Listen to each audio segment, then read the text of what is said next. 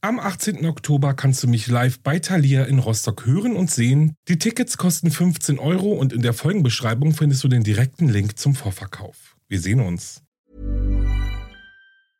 Hey, I'm Ryan Reynolds. At Mint Mobile, we like to do the opposite of what Big Wireless does. They charge you a lot, we charge you a little. So naturally, when they announced they'd be raising their prices due to inflation, we decided to deflate our prices due to not hating you.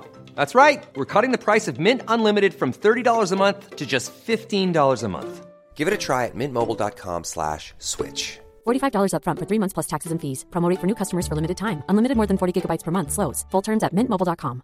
Hey, it's Ryan Reynolds, and I'm here with Keith, co-star of my upcoming film, If, only in theaters May 17th. Do you want to tell people the big news? All right, I'll do it. Sign up now and you'll get unlimited for $15 a month in six months of Paramount Plus Essential Plan on us. Mintmobile.com slash switch. Upfront payment of $45 equivalent to $15 per month. Unlimited over 40 gigabytes per month. Face lower speeds. Videos at 480p. Active Mint customers by 531.24 get six months of Paramount Plus Essential Plan. Auto renews after six months. Offer ends May 31st, 2024. Separate Paramount Plus registration required. Terms and conditions apply if rated PG.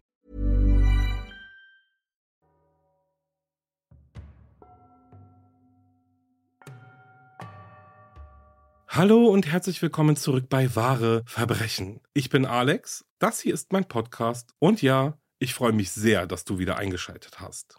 Hallo natürlich auch an alle, die zum ersten Mal zuhören. Finde ich super, vielen Dank, bleibt auf jeden Fall noch ein bisschen. An alle, die diesen Podcast schon eine Weile hören, die wissen, diese ersten Sekunden in meinem Intro gehören nur euch denn ich will es mir natürlich auf gar keinen Fall nehmen lassen, euch immer wieder ein riesengroßes Dankeschön zurückzugeben. Danke für all eure Nachrichten, Abos, Likes, Herzen, Bewertungen, Follows. Ja, und auch, dass ihr euch die Werbung gebt und die Codes einlöst. Vielen, vielen, vielen Dank dafür, wirklich.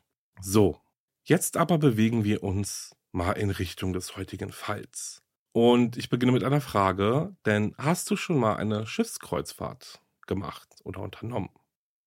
Wenn man sich diese riesigen Kreuzfahrtschiffe mal anschaut, dann ist das schon irgendwie erschlagend, wie groß die sind und wie riesig das Angebot an Bord ist, oder? Woran man bei der Buchung einer solchen Kreuzfahrt aber wohl eher weniger denkt, ist, dass tatsächlich über 20 Menschen jährlich auf solch einer Fahrt spurlos verschwinden. Gruselig. Die meisten dieser Fälle können zum Glück aufgeklärt werden, dennoch sprechen Experten davon, dass rund 30 Prozent dieser Fälle ein Mysterium bleiben. Wir gemeinsam betreten in dieser Folge das Deck eines Kreuzfahrtschiffes, das seinen Passagieren eine traumhafte Reise verspricht, welche letztendlich aber in einem Albtraum endet. Alle an Bord? Gut, dann geht's los.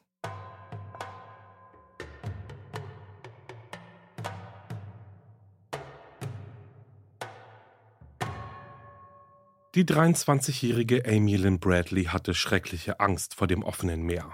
Als ihre Familie sie einlud, mit ihnen in den Urlaub zu fahren, war sie begeistert, bis ihr klar wurde, wohin die Reise gehen würde. Auf ein Kreuzfahrtschiff namens Rhapsody of the Seas, das sie nach Curacao in der niederländischen Karibik bringen würde. Sie konnte sich nichts Schlimmeres vorstellen, als auf einem Schiff mitten im Meer zu sein, mit nichts als Wasser um sich herum. Amy liebte ihre Familie und sie wollte nicht allein zu Hause zurückgelassen werden, während ihre Familie ohne sie in den Urlaub fuhr.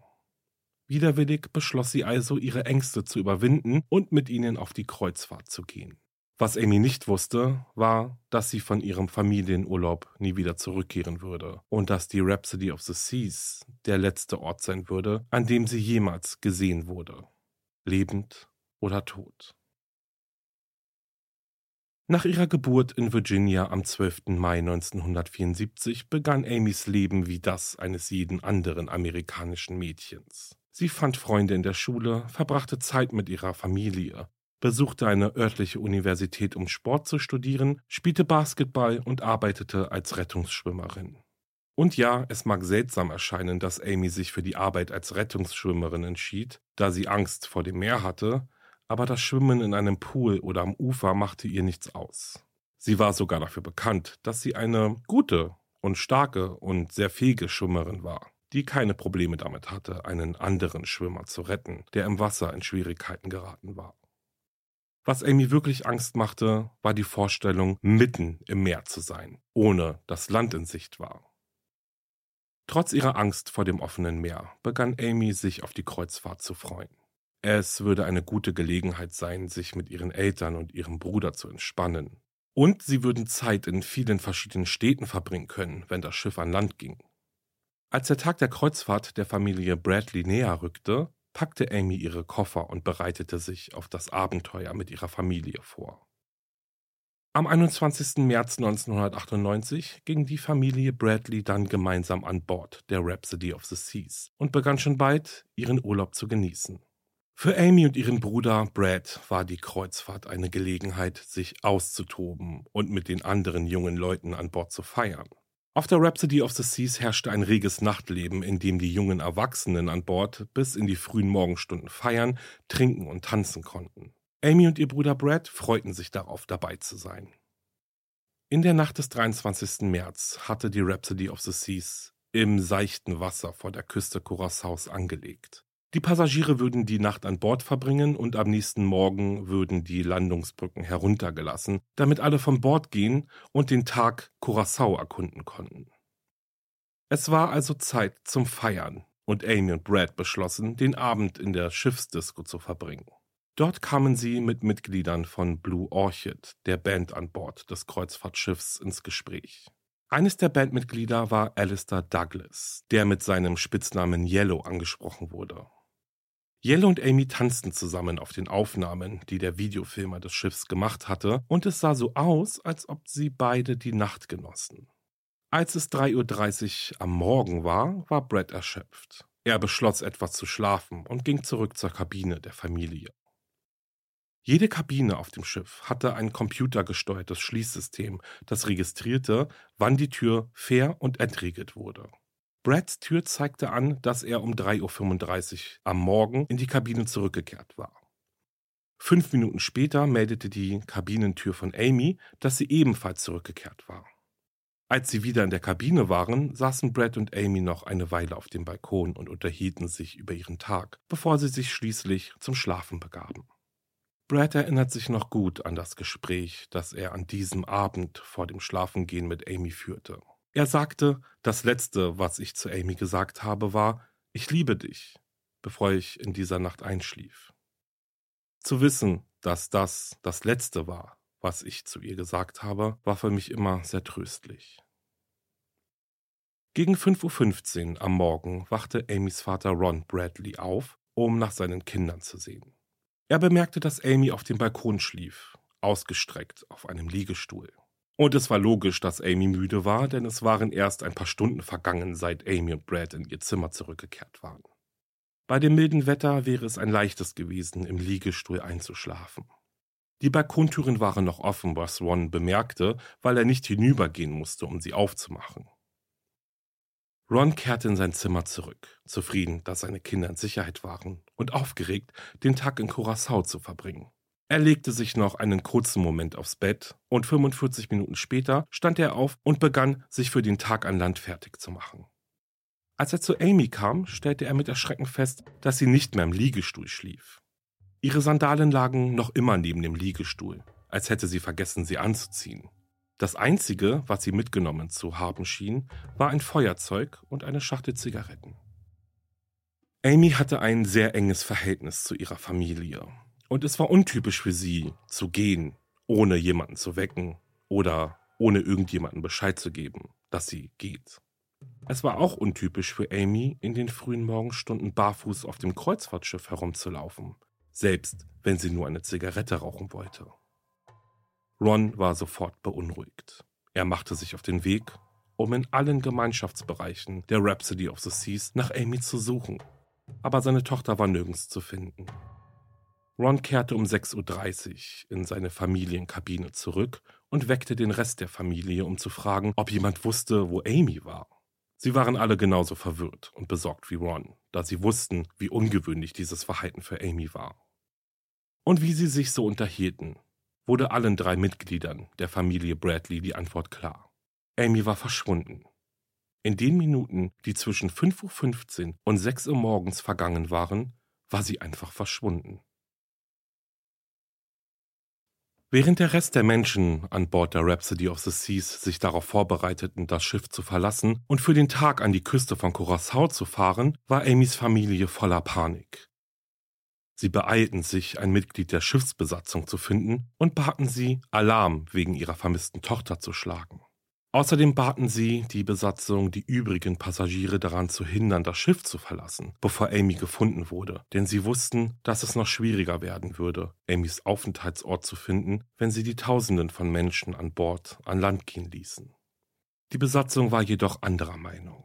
Da Amy erst seit etwa einer Stunde vermisst wurde, war es ihrer Meinung nach noch zu früh, um in Panik zu verfallen und sie als vermisst zu melden. Sie waren der Meinung, dass sie wahrscheinlich nur weggelaufen war und bald wieder auftauchen würde. Und ich denke, mit weggelaufen meinten sie dann aber nicht von Bord gelaufen, sondern eben auf dem Schiff unterwegs und vielleicht hatten ihr Vater und ihr Bruder sie einfach nicht gefunden. Die Besatzung hörte also nicht weiter auf das Beharren von Amys Familie, dass dies untypisch für sie sei, und tat ihre Sorge als irrational ab. Amys Familie wollte, dass die Schiffsbesatzung bekannt gab, dass Amy vermisst wurde, damit die anderen Passagiere Informationen darüber geben konnten, wo Amy zuletzt gesehen worden war. Wenn irgendjemand Amy seit 5.15 Uhr an diesem Morgen gesehen oder gehört hatte, würde ihnen das Aufschluss darüber geben, wohin Amy gegangen war und ob sie allein war. Amys Eltern wollten auch, dass Fotos von Amy auf dem Schiff gezeigt werden, für den Fall, dass jemand sie gesehen und erkannt hat. Die Besatzung war jedoch der Meinung, dass die Meldung des Verschwindens eines Passagiers die anderen Passagiere beunruhigen und zu negativen Erfahrungen auf der Kreuzfahrt führen würden. Sie machten sich keine Sorgen um Amy, sondern um das Geschäft. Ganz gleich, was also die Familie Bradley sagte. Die Besatzung bestand darauf, dass sie Amys Verschwinden erst dann bekannt geben würden, wenn das Schiff im Hafen lag. Es war ein qualvolles Warten für Amys Familie denn die Minuten verstrichen und immer mehr Passagiere verließen das Schiff und gingen an Land. Noch immer gab es kein Zeichen von Amy. Um 7.50 Uhr machte die Besatzung der Rhapsody of the Seas schließlich eine Durchsage über die Sprechanlage und forderte Amy Bradley auf, sich auf dem Deck einzufinden. Zu diesem Zeitpunkt waren die meisten der 2000 Passagiere des Schiffes bereits auf dem Weg nach Curacao von Bord gegangen. Niemand meldete, Amy gesehen zu haben. Schließlich war die Durchsage nur von den wenigen an Bord verbliebenen Personen gehört worden. Im Laufe des Vormittags geriet Amys Familie immer mehr in Panik und die Schiffsbesatzung begann langsam zu begreifen, dass die Familie vielleicht doch nicht überreagiert hatte. Kurz nach Mittag begann die Besatzung der Rhapsody of the Seas mit der Suche nach Amy an Bord des Schiffes. Obwohl alle Bereiche des Schiffes, in denen sich Amy aufhalten könnte, durchkämmt wurden, gab es keine Spur von ihr. Und da die Besatzung den anderen Passagieren erlaubt hatte, von Bord zu gehen, konnten sie nicht feststellen, ob jemand Amy nach dem Zeitpunkt ihres Verschwindens gesehen hatte. Die Besatzung durchsuchte zwar alle Gemeinschaftsbereiche des Kreuzfahrtschiffs, einschließlich der Restaurants und Toiletten, nicht aber die Bereiche des Personals oder die Kabinen der anderen Passagiere. Als die Suche erfolglos blieb, alarmierte die Besatzung die niederländisch-karibische Küstenwache und teilte ihr mit, dass eine junge Passagierin vermisst werde und gab eine Beschreibung von Amy weiter. Während die Küstenwache das Gebiet mit einem Radarflugzeug und mehreren Hubschraubern absuchte, mietete die Kreuzfahrtgesellschaft ein Boot, um auf dem Wasser nach einer Spur von Amy zu suchen. Trotz verzweifelter Suche an Land, auf dem Meer und in der Luft gab es keine Spur von Amy. Es war, als hätte sie sich innerhalb von einer Stunde in Luft aufgelöst.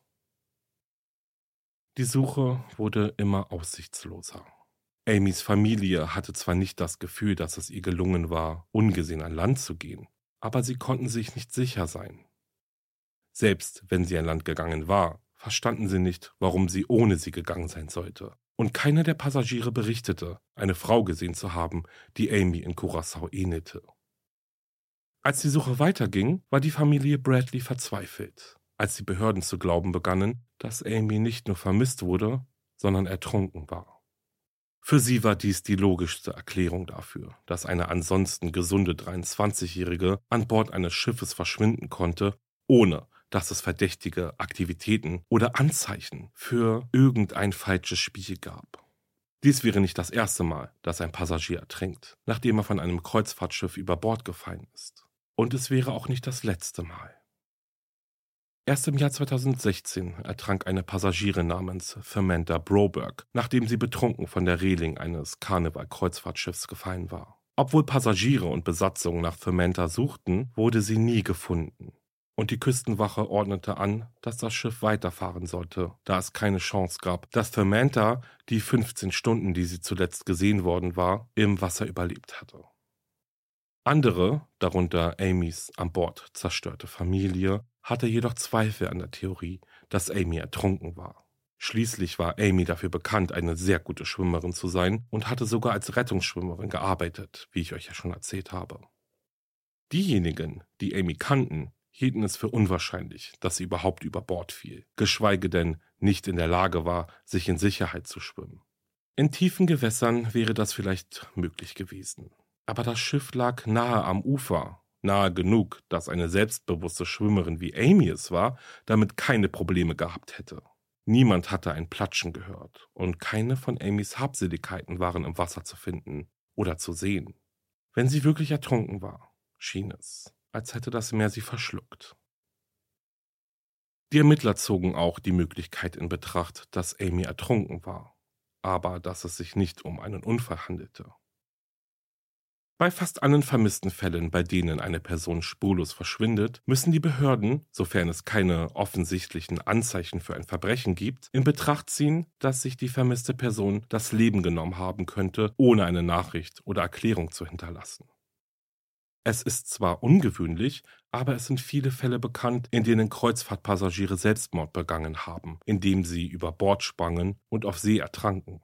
Aber im Fall von Amy schien es unwahrscheinlich, dass sie sich zu einem Zeitpunkt das Leben nehmen wollte, als das Schiff sehr nah an der Küste lag. Obwohl Amys Familie und Freunde glaubten, dass sie keine Anzeichen von Depressionen oder Selbstmordgedanken zeigte, konnte diese Theorie aber dennoch nicht völlig ausgeschlossen werden.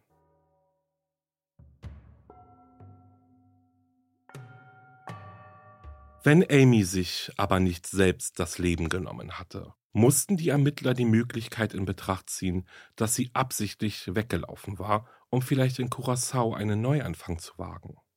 Amys Familie glaubte dies jedoch keinen Augenblick lang. Sie konnten sich keinen Grund vorstellen, warum Amy ihr eigenes Verschwinden vortäuschen sollte.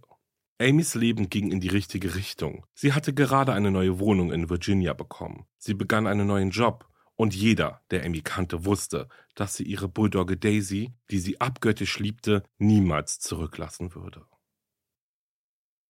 Als die Tage so verstrichen, ohne dass ein Zeichen von Amy zu sehen war, kam eine weitere Theorie auf, dass Amy einem Verbrechen zum Opfer gefallen war.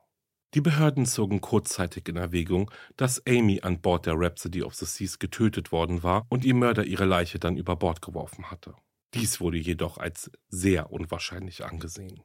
Niemand hatte etwas Verdächtiges gesehen oder gehört. Amy war nicht im Streit oder in einer anderen Auseinandersetzung mit irgendjemanden an Bord des Schiffes gesehen worden. Und es gab keine Hinweise auf Blut oder einen gewaltsamen Kampf in einem der durchsuchten Bereiche. Obwohl die Behörden bezweifeln, dass jemand an Bord der Rhapsody of the Seas Amy ermordet hat, wurden zwei Männer auf dem Schiff verdächtigt der Mann mit dem Spitznamen Yellow, der in der Nacht ihres Verschwindens mit Amy getanzt und sich mit ihr unterhalten hatte, und ein Kellner auf dem Schiff, der ein, ich sage mal, romantisches Interesse an Amy gehabt hatte.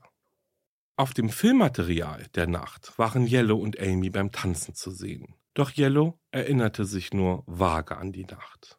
Dies könnte darauf zurückzuführen sein, dass Yellow zu der Zeit betrunken war aber er war einer der letzten Menschen, die Amy vor ihrem Verschwinden sahen. Und da sich der Beginn der Ermittlungen in den kritischen, frühen Morgenstunden verzögerte, war jedes Detail entscheidend. Ein Zeuge berichtete, dass er Yellow und Amy am Morgen ihres Verschwindens um 6 Uhr morgens zusammen gesehen hatte. 45 Minuten, nachdem Amy zum letzten Mal von ihrem Vater gesehen worden war. Der Zeuge gab an, er habe gesehen, wie Yellow Amy etwas zu trinken gegeben hatte das wie schwarzer Kaffee aussah. Wenn dies stimmte, würde dies bedeuten, dass Yellow die letzte Person war, die Amy lebend gesehen hat. Aber Yellow bestritt dies, und es gab keinen Beweis für den Bericht des Zeugen. Der zweite Mann, der verdächtigt wurde, in Amys Verschwinden verwickelt zu sein, war ein Kellner, der für das Kreuzfahrtschiff arbeitete. Er verbrachte zwar keine Zeit mit Amy so kurz vor ihrem Verschwinden wie Yellow, aber er zeigte während ihrer Zeit auf dem Kreuzfahrtschiff wiederholt Interesse an ihr. In der Nacht von Amys Verschwinden wurden sie und ihre Familie von dem Kellner des Schiffes angesprochen, der Amy nach ihrem Namen fragte und sie einlud, mit ihm in ein Restaurant in Aruba zu gehen, sobald das Schiff angelegt hatte. Als Amys Vater fragte, ob sie die Einladung annehmen wolle, sagte Amy, ich würde nie etwas mit einem der Besatzungsmitglieder anfangen. Die machen mir eine Gänsehaut. Und obwohl Amy es zu diesem Zeitpunkt nicht wissen konnte, war das Restaurant, das der Kellner ihnen vorschlug, mit ihm zu besuchen, Carlos und Charlies, derselbe Ort, an dem sieben Jahre später die 18-jährige Touristin Natalie Holloway verschwand.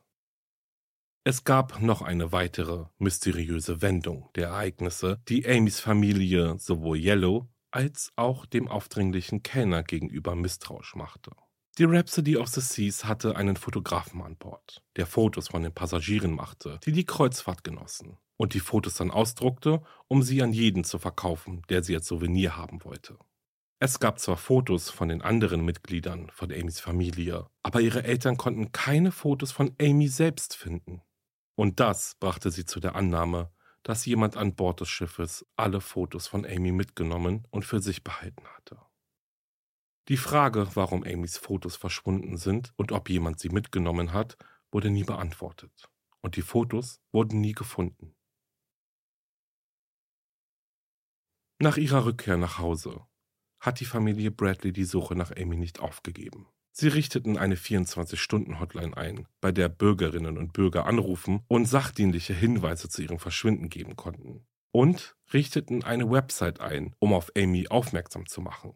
Sie beauftragten mehrere Privatdetektive mit der Untersuchung des Falls und schrieben flehende Briefe an das Weiße Haus und ausländische Beamte und Diplomaten. Auch wenn Amy möglicherweise nicht an Bord des Schiffes getötet wurde, gab es eine zweite, plausiblere Theorie. Amy war entführt worden und sei auf diese Weise dem Menschenhandel zum Opfer gefallen, der damals in der Karibik weit verbreitet war.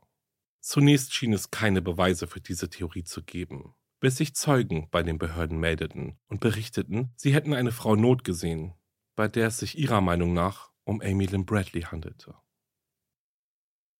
Die erste Sichtung wurde von einem örtlichen Taxifahrer gemeldet, der den Behörden mitteilte, er sei von einer Frau angesprochen worden, die genau wie Amy aussah. Die Frau wirkte aufgebracht und sagte dem Fahrer, dass sie dringend telefonieren müsse. Die Sichtung des Taxifahrers wurde jedoch nie von den Behörden bestätigt. Es könnte sich um einen Scherz oder eine Verwechslung handeln.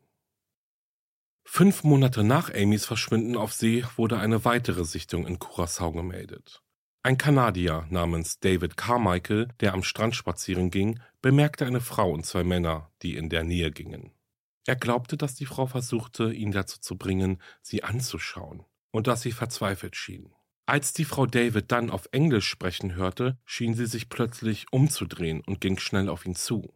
Einer der beiden Männer winkte ihr jedoch, und sie ging wieder weg, ohne mit ihm zu sprechen. David war durch diese Begegnung verwirrt und stellte die Verbindung zu Amy Bradley erst her, als er eine Folge der Fernsehserie Unsolved Mysteries über das Verschwinden von Amy Lynn Bradley sah. Die Begegnung am Strand war so seltsam gewesen, dass sie ihm im Gedächtnis geblieben war. Und David hatte die Frau, die sich ihm näherte, gut sehen können. Er war sich sofort sicher, dass die Frau, die er am Strand gesehen hatte, Amy war. David Carmichael glaubte, dass die Frau, genau wie die Frau auf den Fotos von Amy aussah, einschließlich ihrer einzigartigen Tätowierung eines tasmanischen Teufels auf ihrer Schulter. Als David sich mit der Familie Bradley in Verbindung setzte, um die Sichtung zu melden, teilte er ihnen mit, dass er sich zu 100% sicher sei, dass es sich bei Amy um die Frau handelte, die er am Strand gesehen hatte. Die nächste mögliche Sichtung von Amy fand ebenfalls in Curacao statt allerdings im Jahr 1999. Ein US Navy Petty Officer, der ein Bordell in der Gegend besuchte, wurde von einer Frau angesprochen, die ihm sagte, ihr Name sei Amy Bradley. Sie flehte den Offizier an, ihr zu helfen, und erzählte ihm, dass sie Opfer von Menschenhandel geworden sei und gegen ihren Willen im Bordell festgehalten werde. Obwohl die Frau ihn anflehte, meldete der Offizier den Vorfall nicht den Behörden, weil er befürchtete, dass seine Anwesenheit in einem Bordell seine Karriere bei der Marine beenden würde. Tatsächlich meldete der Offizier die Sichtung von Amy erst, nachdem er aus der Marine ausgeschieden war. Zu diesem Zeitpunkt gab es keine Möglichkeit mehr zu beweisen, ob an seiner Behauptung etwas dran war und keine Möglichkeit, der Frau, wer auch immer sie war, zu helfen. Amys Eltern glaubten immer noch, dass ihre Tochter da draußen war und gingen verzweifelt jeder Spur nach, die sie finden konnten. Im Herbst 1999 erhielten sie dann eine E-Mail, die vielversprechender zu sein schien als der Rest der Wagensichtungen und Hinweise. Der Absender der E-Mail teilte der Familie Bradley mit, dass er ein Navy SEAL-Soldat namens Frank Jones sei. In seiner E-Mail teilte Frank den Eltern von Amy mit, dass er über ein Team von Soldaten verfüge, die Amy in Gefangenschaft beobachtet hätten. Sie war ständig von bewaffneten Wachen umgeben und wurde in einem der Stacheldraht umzäunten Gelände festgehalten, um ihre Flucht zu verhindern. Da er ein Special Officer der US Army war, glaubte Frank, dass er in der Lage sein würde, Amy zu retten. Die Eltern von Amy waren natürlich zunächst skeptisch. Um zu beweisen, dass seine Behauptungen stimmten, erzählte Frank den Eltern von Amys einzigartigen Details, die die Medien nicht kannten. Unter anderem sang er ein bestimmtes Schlaflied, das Amy als Kind von ihrer Mutter immer vorgesungen bekam. Frank war auch in der Lage, sehr genaue Beschreibungen aller Tätowierungen von Amy zu geben. Der tasmanische Teufel, der einen Basketball auf seiner Schulter hält. Das Symbol auf ihrem rechten Knöchel. Eine Sonne in der Mitte ihres unteren Rückens. Und eine Eidechse auf ihrem Bauch. Er sagte, er habe diese Informationen von einer Insiderquelle erhalten. Einem Koch, der in der Einrichtung arbeitete, in der Amy festgehalten wurde. Nachdem Frank diese Informationen weitergegeben hatte, glaubten Amys Eltern, dass sie endlich wüssten, was mit ihrer Tochter geschehen war. Und nicht nur das. Nun standen sie auch in Kontakt mit einem Special Officer, der sie retten konnte. Im Laufe der Zeit blieb Frank Jones in Kontakt mit der Familie Bradley. Er hielt sie über Amys Zustand auf dem Laufenden und informierte sie, wann immer er einen Blick auf die vermisste Frau erhaschen konnte. Nach monatelanger Überwachung und Planung teilte Frank Jones der Familie mit, dass es für ihn und sein Team von Soldaten an der Zeit sei, Amy aus ihrer Gefangenschaft zu befreien. Sie würden jedoch mehr Geld benötigen, um sie sicher befreien zu können. Zu diesem Zeitpunkt war Amys Familie fest davon überzeugt, dass Frank Jones wusste, wo ihre Tochter war und dass er gute Absichten hatte, sie zu befreien. Aber sie waren immer noch unsicher, ob sie das von Frank geforderte Geld eine Summe von 210.000 US-Dollar überweisen sollten. Sie verlangten weitere Beweise dafür, dass die Frau, die Frank gesehen hatte, tatsächlich Amy war. Frank schickte ein Foto einer Frau, von der die Bradleys annahmen, dass es sich um ihre Tochter handelte. Und dies reichte aus, um sie davon zu überzeugen, dass sie Amy lebend und gesund wiedersehen würden, wenn sie Frank bezahlten. Frank wies die Bradleys an, einen Flug nach Florida zu nehmen und teilte ihnen mit, dass er sich nach der Rettung bei ihnen melden und berichten würde, ob sie erfolgreich gewesen sei. Nachdem das Geld überwiesen war, warteten die Bradleys auf einen Anruf von Frank, der sie über den Verlauf des Rettungsversuchs informieren sollte. Sie warteten und warteten. Eine ganze Woche verging. Der Anruf kam nie. Langsam wurde Amys Familie klar, dass sie auf die schlimmste Art und Weise betrogen worden war. Und dass sie darauf hereingefallen war. Es stellte sich heraus, dass Frank Jones gar nicht bei den US-Spezialkräften gewesen war. Der Koch, der Frank angeblich Informationen gegeben hatte, existierte nicht. Ebenso wenig wie die Überwachung des Hauses, in dem Amy laut Frank festgehalten wurde. Jeder Teil der Geschichte war eine Lüge die erzählt wurde, um Geld von einer trauernden, verzweifelten Familie zu erpressen. Frank Jones wurde später wegen Betrugs angeklagt und zu einer Haftstrafe von fünf Jahren verurteilt. Die Familie Bradley musste sich mit der Tatsache abfinden, dass sie monatelang einer Lüge geglaubt hatte und in Wirklichkeit der Suche nach Amy nicht näher gekommen war als vor der E-Mail von Frank Jones. Im Jahr 2005 befand sich eine Frau namens Judy Maurer auf der Toilette eines Kaufhauses auf Barbados, als eine andere Frau von drei Männern in die Toilette gedrängt wurde. Judy hörte zufällig, wie die Männer die verzweifelte Frau bedrohten und die sagten, sie müsse eine Abmachung einhalten, die sie getroffen hatte. Nachdem die drei Männer die Frau auf der Toilette allein gelassen hatten, sprach Judy sie an und fragte, ob es ihr gut gehe. Die Frau stellte sich als Amy vor und erzählte Judy, dass sie aus Virginia stamme. In diesem Moment stürmten die drei Männer wieder in die Toilette und führten die Frau hinaus. Nach dieser Begegnung meldete Judy den Vorfall den Behörden. Diese konnten anschließend anhand von Judys Schilderungen Phantombilder von der Frau und den drei Männern anfertigen. Die Frau auf den Skizzen sah Amy zwar sehr ähnlich, aber Versuche, sie ausfindig zu machen, blieben erfolglos. Um weiterhin auf das Verschwinden von Amy aufmerksam zu machen, erklärten sich ihre Eltern bereit, in einer Folge von Dr. Phil aufzutreten, die im November 2005 ausgestrahlt wurde. Nach der Ausstrahlung der Folge erhielten die Bradleys eine neue Flut von Hinweisen und möglichen Sichtungen per E-Mail. Einer der Hinweise war jedoch besonders beunruhigend. Er kam von einer Quelle, die behauptete, für eine Organisation zur Bekämpfung des Menschenhandels zu arbeiten, die versucht, Bilder auf Sexarbeitswebsites mit potenziellen Opfern des Menschenhandels abzugleichen. Es wurde eine E-Mail mit zwei Fotoanhängen versandt, die eine verstörte Frau mit toten Augen zeigte, die Amy sehr ähnlich sah. Die Person, die die E-Mail geschickt hatte, teilte den Bradleys mit, dass sie die Bilder von Amy auf einer Sex-Website gefunden hatte, die unter dem Namen Jazz geführt wurden. Nachdem er Fotos von Amy bei Dr. Phil gesehen hatte, glaubte der Absender der E-Mail, dass die Bilder dieselbe Frau zeigten. Die Theorie, dass es sich bei Jazz um Amy handelt, wurde durch die Berichte des Marineoffiziers, der glaubte, Amy gegen ihren Willen in einem Bordell arbeiten zu sehen, noch glaubwürdiger.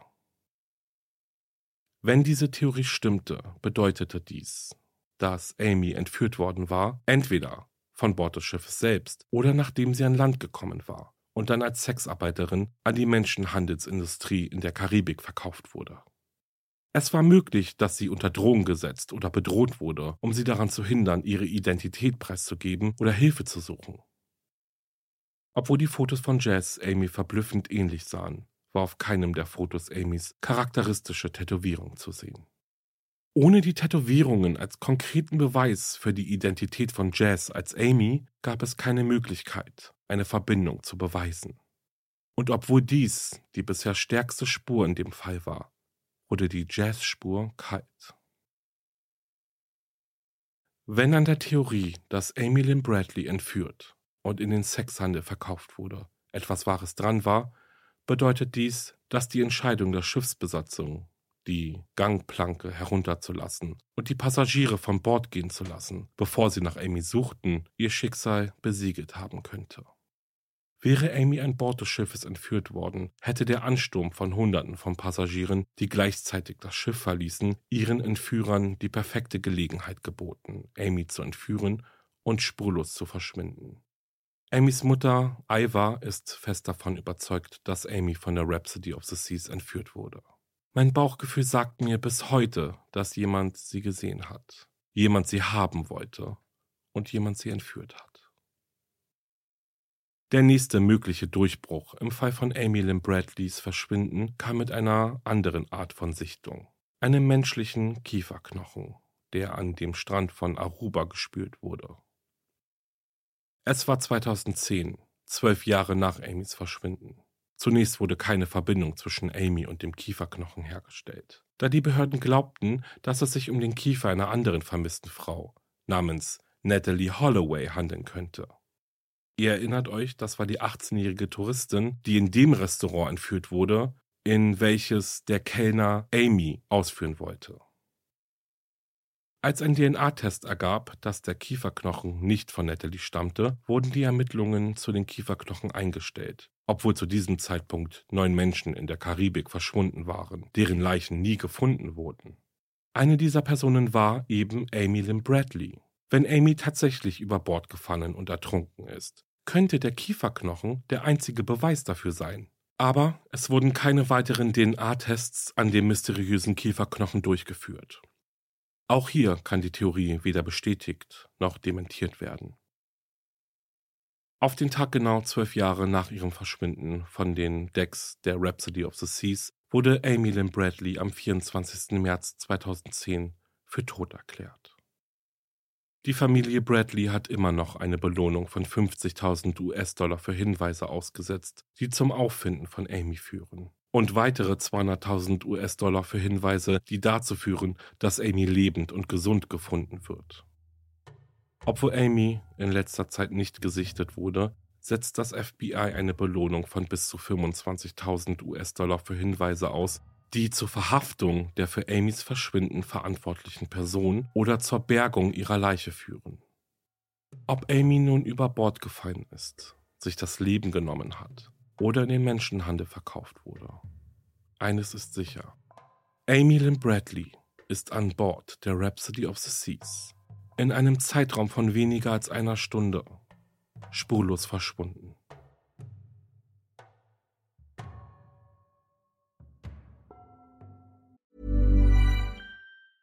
Hey, it's Ryan Reynolds, and I'm here with Keith, co star of my upcoming film, If, only in theaters, May 17th. Do you want to tell people the big news? All right, I'll do it. Sign up now and you'll get unlimited for $15 a month in six months of Paramount Plus Essential Plan on us. Mintmobile.com slash switch. Upfront payment of $45 equivalent to $15 per month. Unlimited over 40 gigabytes per month. Face lower speeds. Videos at 480p. Active Mint customers by 531.24 get six months of Paramount Plus Essential Plan. Auto renews after six months. Offer ends May 31st, 2024. Separate Paramount Plus registration required. Terms and conditions apply if rated PG.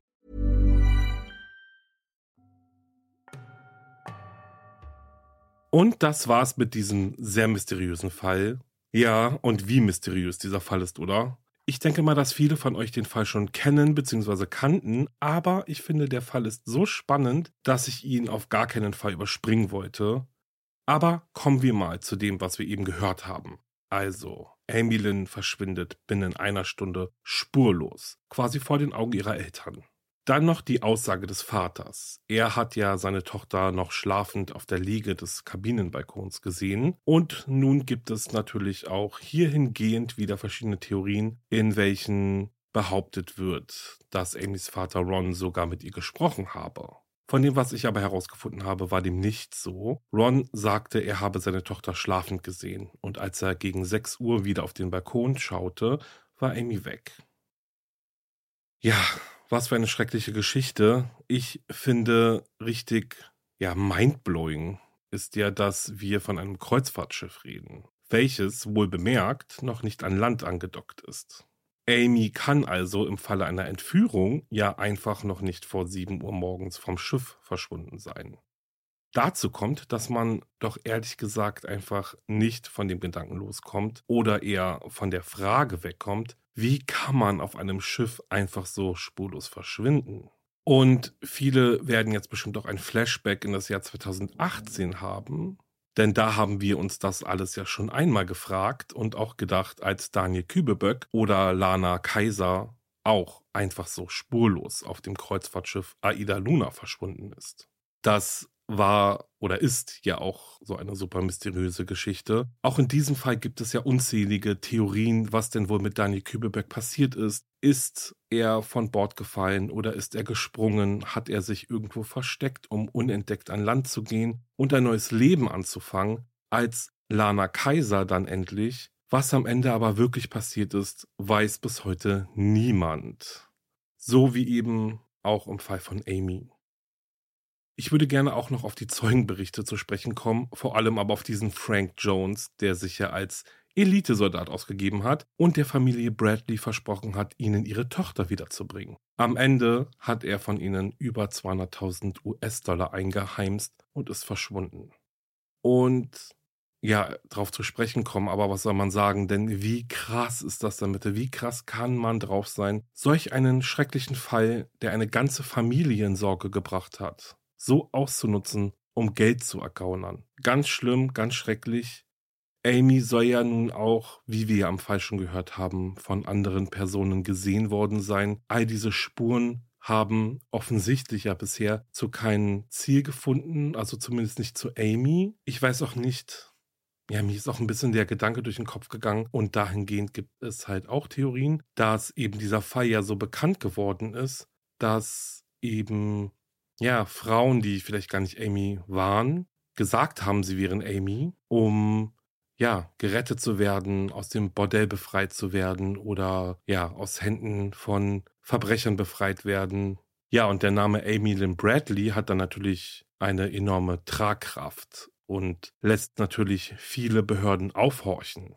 Aber wie gesagt, das ist nur eine Theorie. Ich weiß nicht, ob das so ist, ob da wirklich einfach Frauen auf das Brett raufgesprungen sind, um irgendwo ihre Chance zu haben, auch gerettet zu werden boah, das macht dann schon ganz schön sprachlos, das Thema. Ja, ich denke, viel mehr kann man dazu auch gar nicht sagen. Alle Fakten liegen ja auf dem Tisch, alle Theorien habt ihr gehört. Ich würde deswegen aber trotzdem noch einmal auf den Punkt um das Verschwinden von Menschen auf Kreuzfahrtschiffen bzw. Kreuzfahrten generell zu sprechen kommen, denn hierzu habe ich einen interessanten Artikel gefunden, welchen ich euch natürlich auch in die Show Notes packe. Also guckt da gerne mal vorbei und lest euch den Artikel durch. In diesem Sternartikel geht es nämlich genau um die Frage, wie viele Menschen denn eigentlich auf Kreuzfahrtschiffen einfach so verschwinden. Und hierzu wurde Ross Klein, Professor für maritime Studien von der kanadischen Universität Neufundland, interviewt. Und Ross Klein spricht davon, dass jedes Jahr über 20 Menschen von Bord eines Kreuzfahrtschiffes verschwinden. Seit dem Jahr 2000 hat er über 315 solcher Fälle dokumentiert. Professor Klein spricht davon, dass viele Fälle auf Suizid und unglückliche Zufälle zurückzuführen seien. Besorgniserregend sei jedoch, dass tatsächlich in rund 30 Prozent der Fälle es keinen Anhaltspunkt gibt, was mit den Passagieren geschehen sein könnte. In dem Bericht wird auch von dem mysteriösen Verschwinden von Marion Carver, die am 1. September 2004 plötzlich von einem amerikanischen Kreuzfahrtschiff verschwunden ist, gesprochen. Ihr Vater Kendall Carver führte einen langen Kampf vor Gericht, um zu erwirken, endlich auch mit dem Schiffspersonal über das Verschwinden seiner Tochter zu sprechen. Und letztendlich erfuhr er und das Gericht, dass der Notruf, welcher etwa zwei Stunden nach dem Verschwinden von Marianne abgegeben wurde, von dem Bordpersonal weitestgehend ignoriert wurde oder werden sollte auf Anweisung. Letztendlich gründete Kendall Carver ein Jahr nach dem Verschwinden seiner Tochter die Organisation International Cruise Victims, die im Jahr 2010 sogar den US-Kongress dazu brachte, den Cruise Weather Security and Safety Act zu verabschieden. Ja, und dieses Gesetz sieht unter anderem eine 250.000 US-Dollar Strafe für Reedereien vor, wenn das Verschwinden eines Passagiers nicht innerhalb von vier Stunden gemeldet wird. Zudem schreibt es vor, dass Schiffe, die in US-Häfen anlegen, ein automatisches Man-Overboard-System installiert haben müssen. Dies ist zwar nur ein kleiner Schritt in Richtung Sicherheit, vor allem für Passagiere, dafür aber der richtige Schritt, sollten sich alle Kreuzfahrtschiffe an dieses Gesetz halten. Denn laut dem Anwalt Jim Walker fehlen Stand Dezember 2020 in vielen Kreuzfahrtschiffen noch immer die vorgeschriebenen Alarmsysteme. Und wie schlimm ist das, oder? Man möchte ja immer meinen, dass die Sicherheit der Passagiere die höchste Priorität haben. Wenn man das hier aber so liest, dann scheint dem ja nicht so. Diese Alarmsysteme kosten natürlich auch unheimlich viel Geld, aber ich denke, dieses Geld ist dann wenigstens gut investiert. Wobei natürlich zu sagen ist, auf jeden Fall, dass nicht jede Reederei dieses Thema nicht ernst genug nimmt. Es gibt viele Anbieter von Kreuzfahrten, die sehr auf die Sicherheit ihrer Passagiere bedacht sind und auch sehr viel Geld für diese investiert haben. Okay, ja, das waren so meine Gedanken zu dem Fall nochmal abschließend. Ich würde so langsam zum Ende kommen. Vorher möchte ich aber nochmals darauf hinweisen, dass Amy Lynn Bradley noch immer vermisst wird das FBI hat eine öffentliche Fahndungsseite eingerichtet und bittet weiterhin um Hinweise. Den direkten Link findet ihr in der Folgenbeschreibung.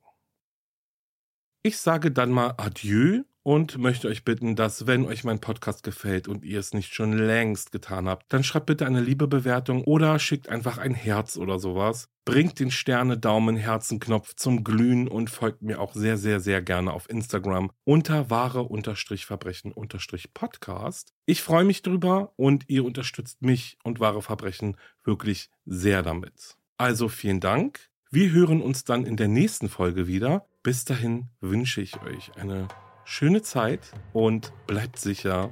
Ciao.